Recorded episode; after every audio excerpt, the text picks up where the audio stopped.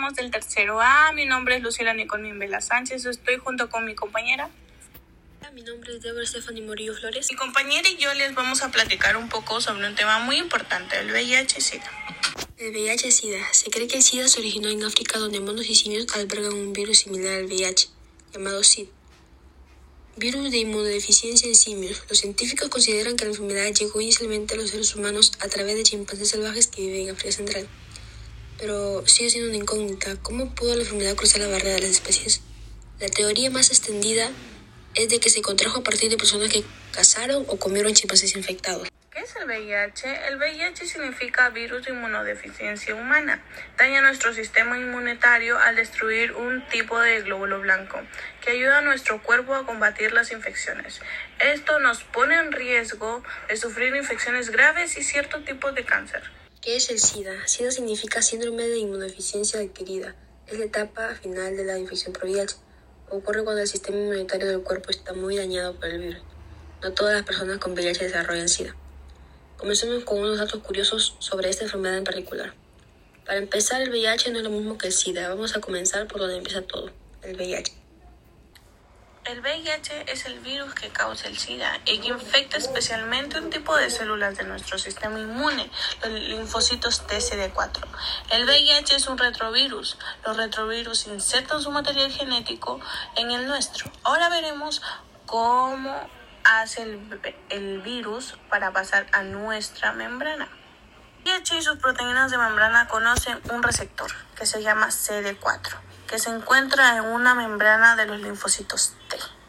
Así que cuando nos infectamos, el VIH va viajando por la sangre y se encuentra con un linfocito T. Sus proteínas de membrana se van a juntar, entonces todo el material que estaba en el virus va a pasar a la célula, al linfocito T. Este material serían dos cosas, material genético del virus, proteína transcriptasa inversa y la integrasa. Ya les diré para qué sirve, es que no lo van a poder creer. Un ADN y el virus tiene el ARN, entonces no se pueden juntar con nuestro ADN. Entonces lo que hacen estas proteínas es cambiarla a una ADN del virus. Entonces, ahora sí viene la otra proteína que adjunta el ADN de nuestro con su ADN del virus. Entonces, esto hace que nuestra célula, cuando vaya a, a leer nuestro ADN, lo va a leer con el virus y van a comenzar a aparecer más virus. Cuando el virus tiende a atacar al glóbulo blanco, suele atacar a nuestro sistema inmunológico.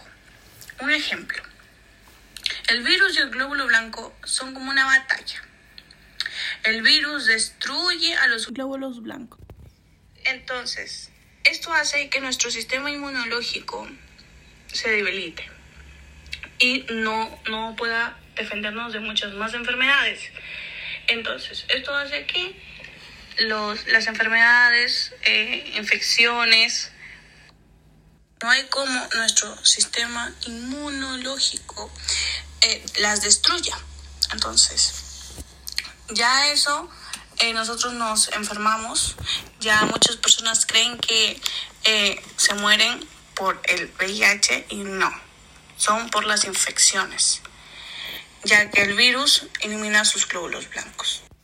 Ahora procederemos a preguntar a unas cuantas personas del liceo para ver qué tan informadas están sobre este tema.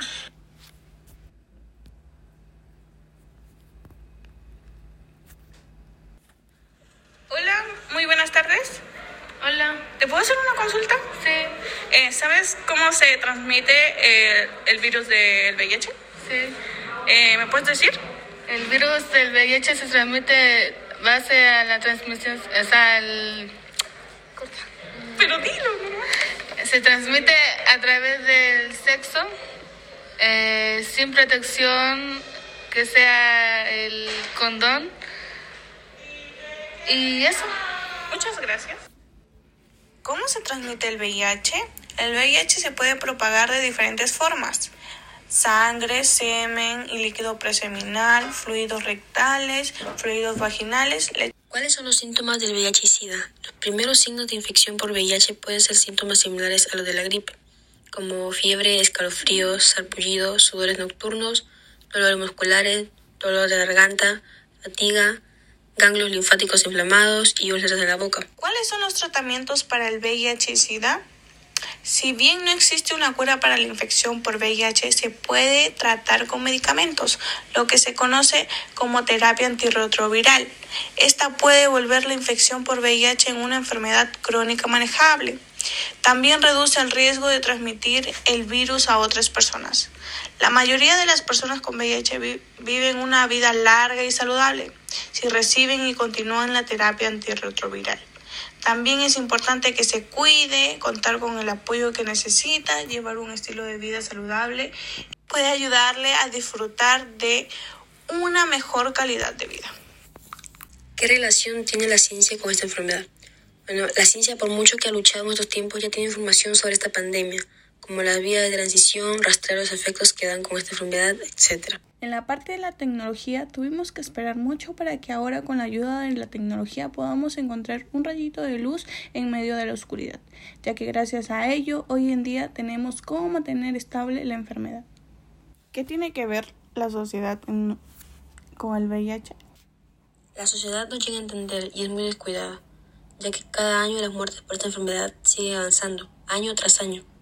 Es fundamental poner este tema ya que es necesario que la gente se cuide usar condón, hacerse una prueba de VIH cada cierto tiempo, tener cuidado con quienes tienen relaciones sexuales, ser sincero con tu pareja si tienes alguna enfermedad, no inyectarse drogas y menos compartir las agujas. Y por último, la conclusión. Por lo que he dicho anteriormente, está claro que no existe forma alguna para parar esta enfermedad una vez que comienza, ya que por lo tanto tenemos que entender la importancia de no exponernos, ya que todos estamos en riesgo de adquirirla. Eso, muchas gracias, espero que les haya gustado. Eh, mi compañera y yo eh, hemos dado todo para que sea entendible y claro lo que quisimos decirles. Eh, y eso, siempre manténganse informados y al pendiente de todo. Muchas gracias.